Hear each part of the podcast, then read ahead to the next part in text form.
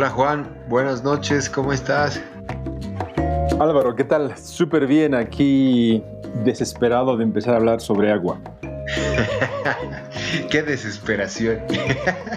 claro, pues el agua es vida y hay que enterarnos de qué se trata y cómo hacemos las cosas en Cochabamba. Hay una frase que me gusta mucho que es, uno puede vivir sin amor, pero no sin agua, ¿no? Es, Exactamente. es fuerte. A ver, para los que no han escuchado la introducción, bueno, estamos en la serie de podcast con el Centro de Investigaciones en Arquitectura y Urbanismo de la Universidad Privada Boliviana. El día de hoy vamos a conversar con Juan Cabrera, él es el director del centro. Bueno, él es arquitecto y sociólogo de la Universidad Mayor de San Simón de Bolivia. Concluyó su doctorado en urbanismo en la Universidad de Liege en 2015 en Bélgica. Tal vez ahí me Tal vez después de la presentación, Juan, me puedes decir si lo he pronunciado bien. Fue funcionario público y consultor. Hoy es profesor de urbanismo e investigador de la Universidad Privada Boliviana y la Universidad Mayor de San Simón. Es fundador del Instituto Boliviano de Urbanismo. ¿Hemos pronunciado bien ahí la universidad, Juan? Université de Liège. Ay, universidad. Está buenísimo, está buenísimo. Vamos a ir practicando ahí un poco de, francés ya para la siguiente, para los siguientes. Súper, bien. La próxima lo hacemos en francés entonces. buenísimo. Tema de agua, tema de discusión, tema de polémica, tema de discriminación para muchos, eh, muchos lugares, ¿no? Entonces, creo que también partiendo de nuestra ciudad, desde la ciudad de Cochabamba, es, es, muy importante hablar de este tema, ¿no, Juan? ¿Cómo, cómo le damos el inicio? Dale, te cedo, te cedo la puerta. Cochabamba, te cuento que Cochabamba es bastante famosa fuera de Bolivia, imagino que tú te has enterado, pero Cochabamba es famosa no tanto por su comida como dentro de Bolivia, sino es famosa por el tema del agua. Como el año 2000 tuvimos aquí la guerra del agua y es un hito que ha marcado mucho en la historia de los, movimientos sociales en el planeta. Entonces, si te metes al mundo académico de la gente que estudia los recursos naturales, los bienes comunes, eh, las reivindicaciones sociales, los movimientos alrededor de, los temas ambientales, ecológicos, siempre aparece Cochabamba. Y aparece precisamente porque el 2000 tuvimos la famosa guerra del agua, ¿no? que, que toda la gente sabe, lo que ha significado en Cochabamba y cuál ha sido el impacto de esto, digamos, en, más, más que impacto en la realidad sobre el acceso del agua, el, impacto político, en el imaginario, en la valoración de este recurso. Entonces hay que empezar a hablar del agua por eso, porque es importante hablar de eso, pero por una serie de cosas más que te voy a contar más adelante. Hay una pregunta, Juan, que tú, que tú la debes saber. ¿La guerra del agua que ha sucedido en Cochabamba ha sucedido en otros lugares en el mundo? ¿O es que es algo un poco especial no, por ahí? Los conflictos, perdón que te corte. Los conflictos de agua se han ido dando en muchos lugares del planeta. O sea, los conflictos de agua son permanentes. Eh, en el África subsahariana hay un montón de conflictos permanentes por el tema del agua. En México, cerca en nuestro continente, hay conflictos por temas de agua. Ahorita, este momento, en Paraná, en Argentina, están con problemas y conflictos y enfrentamientos por el agua. O sea, el, esto que, se dice de que las próximas guerras grandes o mundiales serán por agua, ya se están dando, ¿no? El cambio climático está impactando demasiado en el acceso al agua eh, para diferentes fines que hay muchísima gente que está enfrentando. El caso de Cochabamba es paradigmático porque se trató de un conflicto entre la población y una empresa transnacional.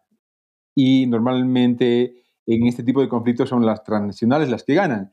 Aquí es importante porque fue la población organizada la que ganó. Entonces, es por eso que el tema es tan relevante, digamos, más allá, ¿no? Porque se convierte en una suerte de ícono, de símbolo de las reivindicaciones y luchas sociales alrededor de los temas ambientales. Esa es la importancia de Cochabamba. No quiere decir que en otros lugares no haya este tipo de conflicto. Sí, sí, sí, sí. Bueno, la verdad que fue bastante, bueno, yo era, yo era niño, ¿no? En ese entonces, entonces era así como que algo, algo muy, muy extraño que, sucedía, ¿no? O sea, eh, no había movilidades, me imagino tú también lo recuerdas, tal vez si tú estabas aquí en Bolivia o, o, en el exterior, pero sí, ha sido bastante significativo, ¿no? O sea, ha marcado un antes y un después el tema este de la guerra del agua. Y, y ahí, digamos, también se arranca lo que es ya el, el, el tema nuestro, ¿no? Lo que es la gestión. Ahí va la, siguiente pregunta, mi estimado Juan. ¿Cómo se gestiona en sí? ¿Qué es la gestión del agua y cómo se gestiona el agua, ya sea de manera general y tal vez para el caso de Cochabamba, por ejemplo? Súper. Empecemos a hablar de nuestro tema entonces, Álvaro. El tema del agua es importante en Cochabamba y es importante para la ciencia, para los estudios, para los estudios sociales y otro tipo de ciencias. Eh, en el entendido de que en Cochabamba, aunque hemos tenido una guerra que te decía que es paradigmática y es un modelo a seguir en muchos lugares, pues el acceso al agua es todavía bastante limitado. Eh, aunque 90%, 90 y tantos por ciento de la población del área metropolitana, cuando, cuando digo Cochabamba estoy pensando más en el área metropolitana de Cochabamba, en el área urbana, eh, si bien accede al agua, pero te cuento que de es del 100%, del 90 y tantos por ciento de, gente que accede al agua en Cochabamba metropolitana, apenas un 20, 18, 21%, digamos alrededor, accede al agua a través de servicios u operadores públicos. O sea, me estoy refiriendo a CEMAPA en Cochabamba, eh, EMAPAS en Sacaba y EMAPAC en Quillacoyo son, son tres operadores, CEMAPA el más grande y los otros chiquitos, que no, que apenas eh, sirven o permiten el acceso al agua a un 20%, digamos. Entonces la pregunta es, el 80% de la población, ¿de dónde consume, de dónde saca agua? Entonces ahí te pregunto, por ejemplo, ¿tú sabes de dónde viene tu agua, Álvaro? CEMAPA. CEMAPA. ¿Dónde vives? Eh, por Aranjuez. Aranjuez, estamos entonces cerca. Sí, es posible que venga de ese mapa. La mayor parte de la población no sabe de dónde viene su agua. Entonces, cuando te decía que 80% del agua, ¿de dónde viene? Viene de una gran cantidad y desconocida cantidad de operadores de agua, operadores pequeños de agua. ¿Qué quiere decir esto?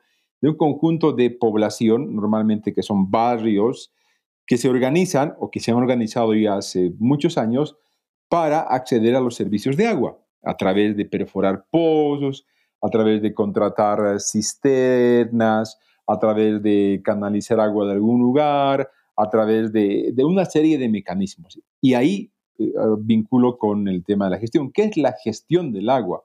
Cuando hablamos de la gestión del agua nos referimos a cómo, cuáles son los procedimientos, mecanismos, dispositivos, organizaciones, etcétera, para lograr acceder al agua para consumo humano.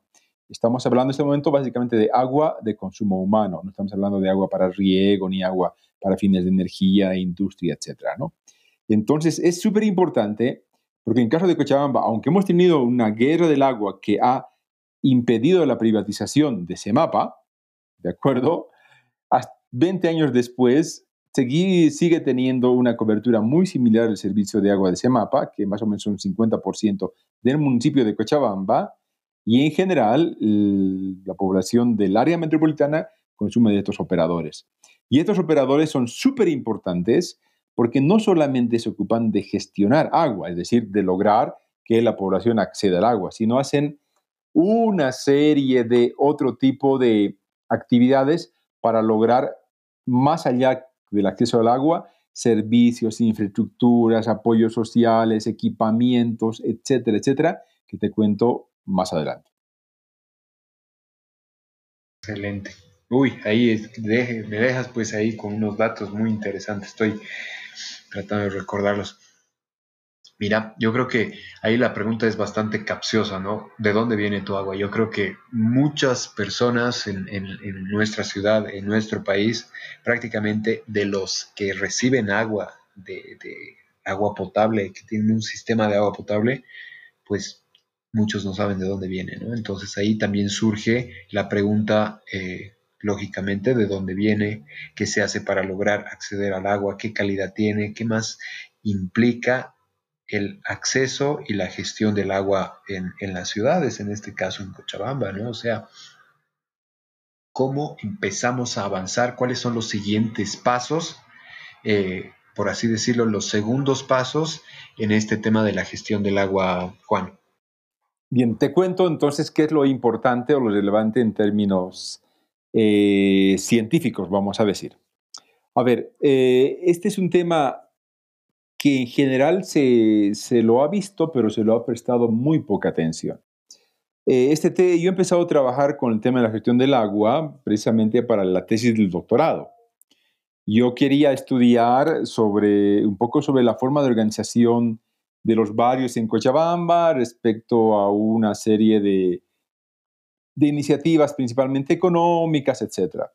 Y sin querer queriendo, como alguien diría, eh, pues descubrí el agua y que el agua, y es más, las organizaciones alrededor del agua en los barrios de Cochabamba, en, los, las centenas de vecindad, de, organizaciones, centenas de vecindarios, etcétera, están organizados alrededor del agua. Es decir, un barrio, casi todos los barrios en Cochabamba, exceptuando aquellos que están servidos por CEMAPA, son un conjunto de vecinos con X cantidad de manzanas, donde están organizados alrededor del sistema de agua.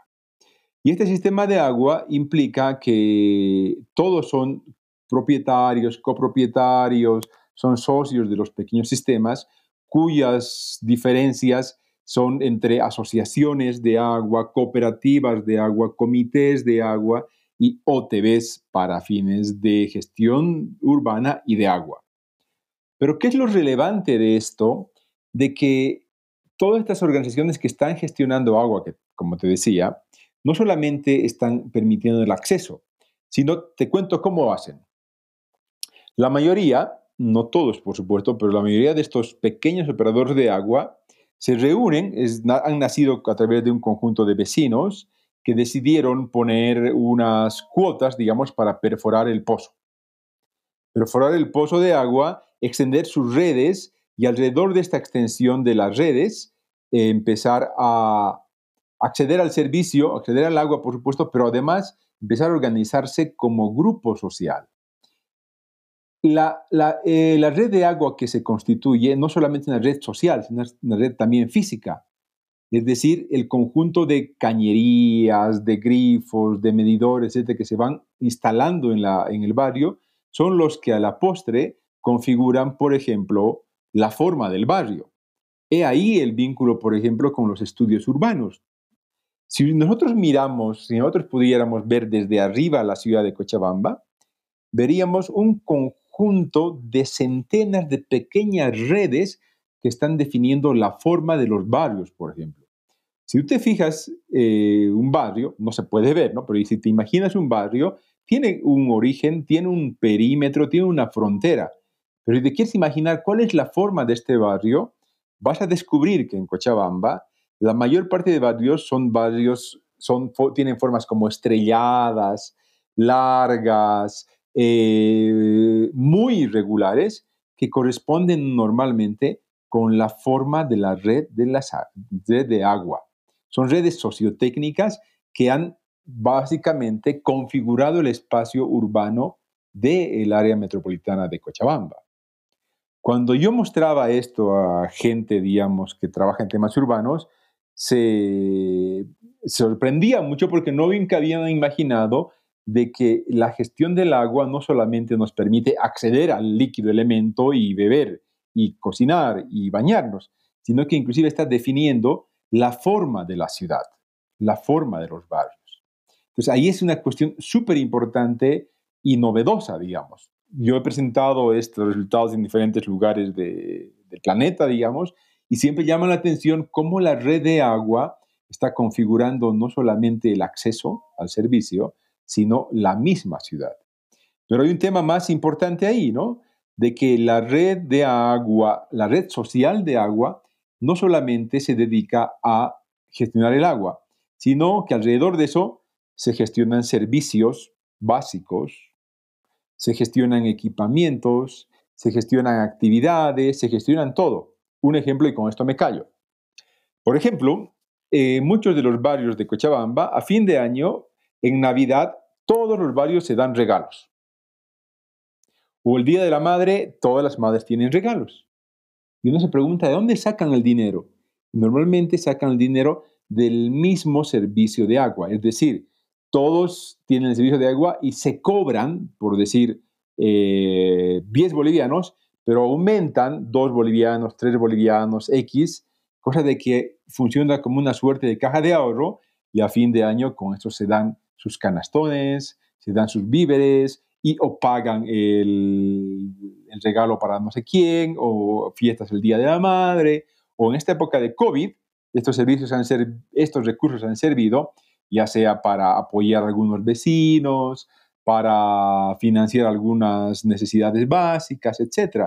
Y la cuestión es tan importante en Cochabamba de que hay barrios que logran inclusive financiar ellos la canchita, eh, la sede social, el, el, parquecito, el empedrado de la calle, sin ninguna participación del gobierno municipal ni ningún ni, sin Estado, digamos. Esa es la importancia del servicio de agua en Cochabamba, Álvaro. Genial, o sea, es, esto es un mind blowing, ¿no? Porque ahí queda bien remarcado lo que dices, de que los sistemas de agua, las redes de agua, marcan los sistemas urbanos, ¿no? Empiezan a un poco a moldear eso, ¿no? Entonces eso es lo que un poco me vuela a la mente. Y, ahí, digamos, no sé si es que tal vez ahí eh, puedo introducir una pregunta que hablamos mucho de lo que es la gestión del agua, por ejemplo, pero no sé si es que corresponde, por ejemplo, la gestión del saneamiento. Porque es decir, que todos piden agua, todos necesitan agua para sobrevivir, para realizar su vida cotidiana, pero también qué sucede con lo que es el saneamiento, ¿no? O sea, de qué manera o cómo tú piensas o consideras o lo has investigado la gestión del saneamiento, cómo es que también afecta dentro de todas estas eh, consideraciones arquitectónicas o de urbanismo, por ejemplo. Esa es, una pregunta súper importante y tengo una respuesta un poco deprimente. Eh, todos estamos súper atentos a lograr agua, en algunos casos en muy buenas condiciones, en otros no tanto. Eh, pero nuestra gran deuda es precisamente esa, la, gestión de los servicios de saneamiento. Aunque en el área metropolitana los gobiernos municipales han logrado una cobertura, digamos, de aproximadamente un 70% de alcantarillado. El gran problema es de que estos servicios de alcantarillado llevan las aguas servidas en muchísimos casos a los ríos, o al subsuelo. Y cuando hay una gran cantidad de barrios que no tienen servicios de alcantarillado, no tienen la conexión al sistema de saneamiento, pues lo que hacen es normalmente generar una gran cantidad de pozos sépticos y o preferiblemente ciegos, que quiere decir que son unos huecos eh, que están abajo del piso, digamos, del suelo, que son pozos eh, sin ningún tipo de tratamiento cuya agua servida se va al subsuelo. Y el gran problema es de que todos estos operadores que te he ido comentando, los centenas, porque te cuento que nadie sabe, ni la Virgen María de Urcupiña sabe cuántos pozos hay en Cochabamba, ni cuántos operadores hay en Cochabamba, ni cuántos barrios están en Cochabamba. Es así de simple. Entonces, toda esta gran cantidad de, de pozos, de, de varios de operadores que están, que están operando, más allá de la, de la zona de la red de agua de Semapa y EMAPAC y EMAPAS, que son súper chiquitos, están sacando agua del subsuelo. Pero hay otra gran cantidad de población que está botando agua servida también al subsuelo. Entonces estamos botando agua abajo y por otro lado, al lado, digamos, hay otro pozo que está sacando agua del subsuelo y agua normalmente contaminada. Si pensamos en Cochabamba, toda la zona norte, la zona norte más allá de la cota 2750 y, un poco más, la mayor parte de estos, barrios, que son realmente barrios para clase media, no tienen servicios de alcantarillado. Entonces ellos botan agua al subsuelo, una gran cantidad, no todos por supuesto, y un poco más abajo, a la altura del Lice Norte, de la ciclovía, es donde todo el mundo está sacando agua y está sacando agua que está ya contaminada desde inicio por las mismas eh, aguas servidas antes u otro momento expulsadas al subsuelo.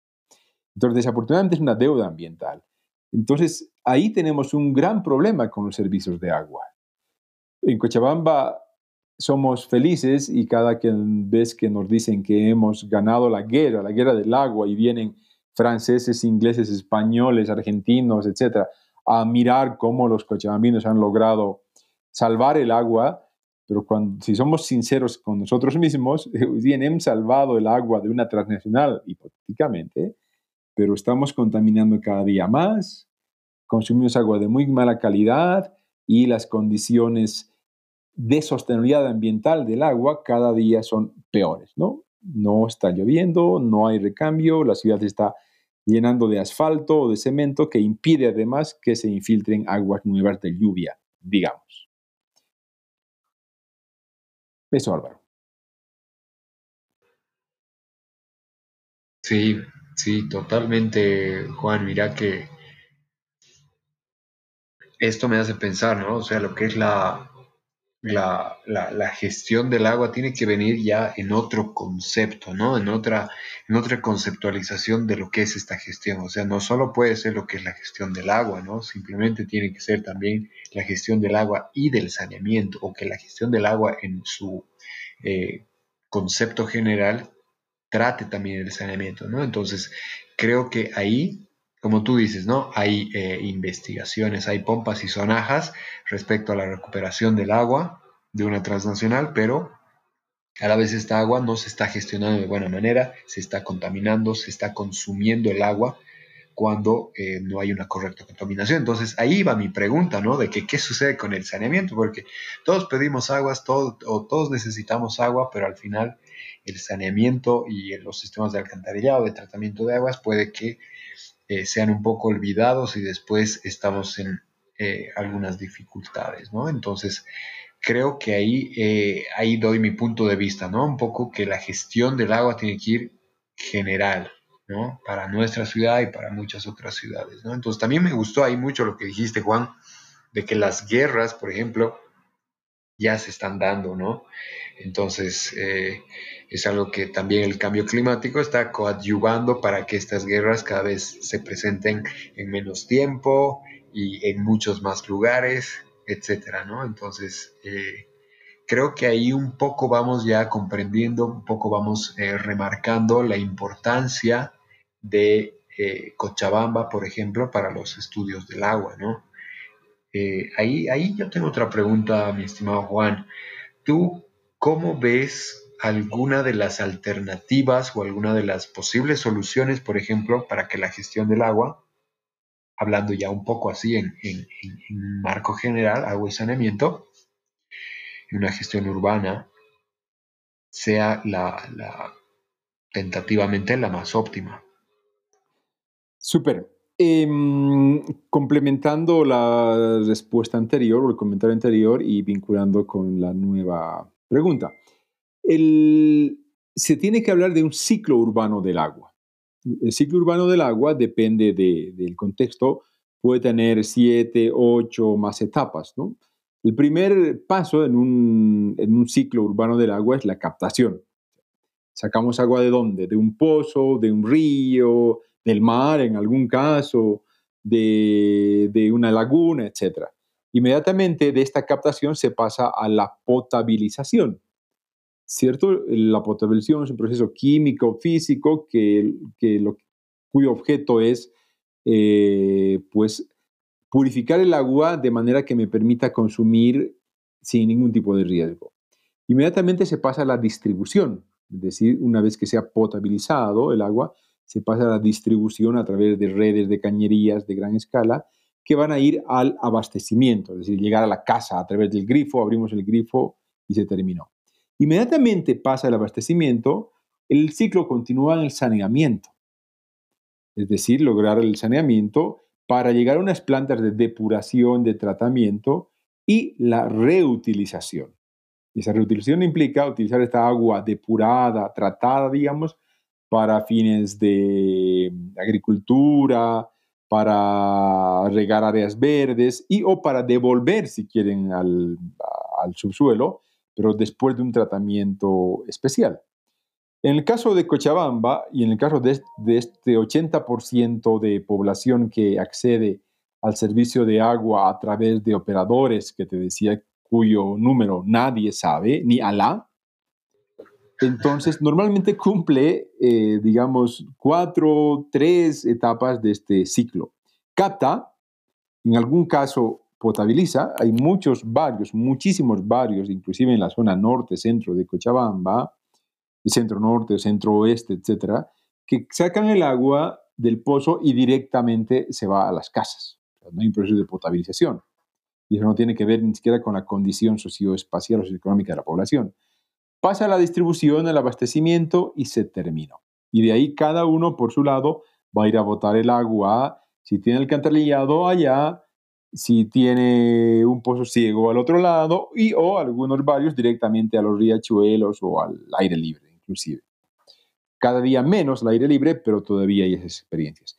Entonces, ¿qué es lo que tenemos que hacer? Pues lo, intentar por todos los lados lograr este ciclo. Captar, potabilizar, distribuir, abastecer, lograr el saneamiento, depurar y reutilizar el agua. El gran problema es que para eso en Cochabamba necesitamos grandes acuerdos y grandes niveles de, de, confianza, digamos, en el otro.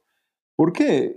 Eh, estos 80% de pobladores que tienen servicios de agua de estos operadores, hasta ahorita prefieren operadores. ¿Por qué? Porque, por ejemplo, yo pago, eh, yo tengo agua de ese mapa igual que tú, y si tú te fijas la factura del agua, al mes te va a llegar a costar 150 bolivianos, 170, 200, un poco menos, un poco más, depende la cantidad de miembros de la familia. Sin embargo, estos operadores al mes en Cochabamba pueden cobrar hasta 10 bolivianos por mes, 5 bolivianos por mes, 15 bolivianos por mes, etc. Entonces, agua súper barata que además me trae beneficios como los regalos, como las fiestas, como el equipamiento, como la, infraestructura. entonces, pues imagínate que si yo voy con agua de ese mapa y les digo, miren, les voy a dar agua de ese mapa y, ustedes van a tener agua de mejor calidad, pero les va a costar 17 veces más, pues nadie querrá. Entonces creo que la, estrategia o, el desafío está en lograr unos niveles, de acuerdo y concientización para ver de que, ok, tú sigues gestionando tu agua en tu barrio, pero ya sea el Estado o ya sea la cooperación mutua, etcétera, tiene que lograr de que este servicio de agua cumpla su ciclo.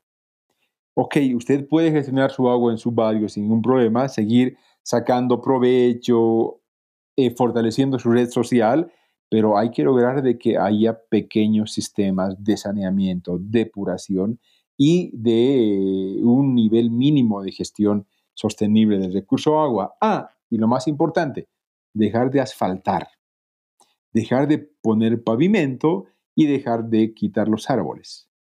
Porque mientras más hacemos eso, es como poner un plástico sobre una superficie, pues agua de lluvia que llegue a la superficie siempre escurrirá y será a los ríos a hacer grandes inundaciones, etcétera, etcétera. Entonces, la medida o la gestión del agua está articulada con otra gran cantidad de medidas, mecanismos, etapas, decisiones, más allá de solamente agua. Eso, Álvaro. Sí, totalmente. Yo creo que, bueno, es algo bastante como crítico y como un gran desafío, ¿no? Para nuestro entorno, para nuestro medio, tanto como ciudad, como, como departamento y como país, ¿no? Porque creo que, eh, como bien hablábamos hace, al inicio de la charla, era que el cambio climático no está ayudando en esta situación. Después se están contaminando muchos pozos, muchas aguas subterráneas, entonces hay muchas adversidades, muchos peligros, amenazas que eh, ponen en riesgo eh, la sostenibilidad como sociedad, ¿no? Como, eh, como civilización, llamémosle así, ¿no? Entonces, creo que ahí totalmente comparto contigo respecto a estos acuerdos que existan, ¿no? Por ejemplo, ahí yo, yo recuerdo el tema de la, eh, del incentivo a que se construyan edificaciones ecológicas sostenibles, por ejemplo, en Cochabamba. Entonces ahí entran muchos elementos, ¿no? De el reuso de aguas grises tratadas, entonces ya poco a poco se va eh, haciendo un poco más de, gestión, ¿no? Pero creo que la misma naturaleza va a ser la que nos obligue a que a la fuerza o a la mala tengamos que aplicar todas estas, estas medidas, ¿no? Exactamente, exactamente. Eh, es un tema muy crítico que desafortunadamente afecta a todo el globo, ¿no? Estés en la China, estés en Vietnam o en Cochabamba o Bolivia, el impacto del cambio climático es similar o es igual.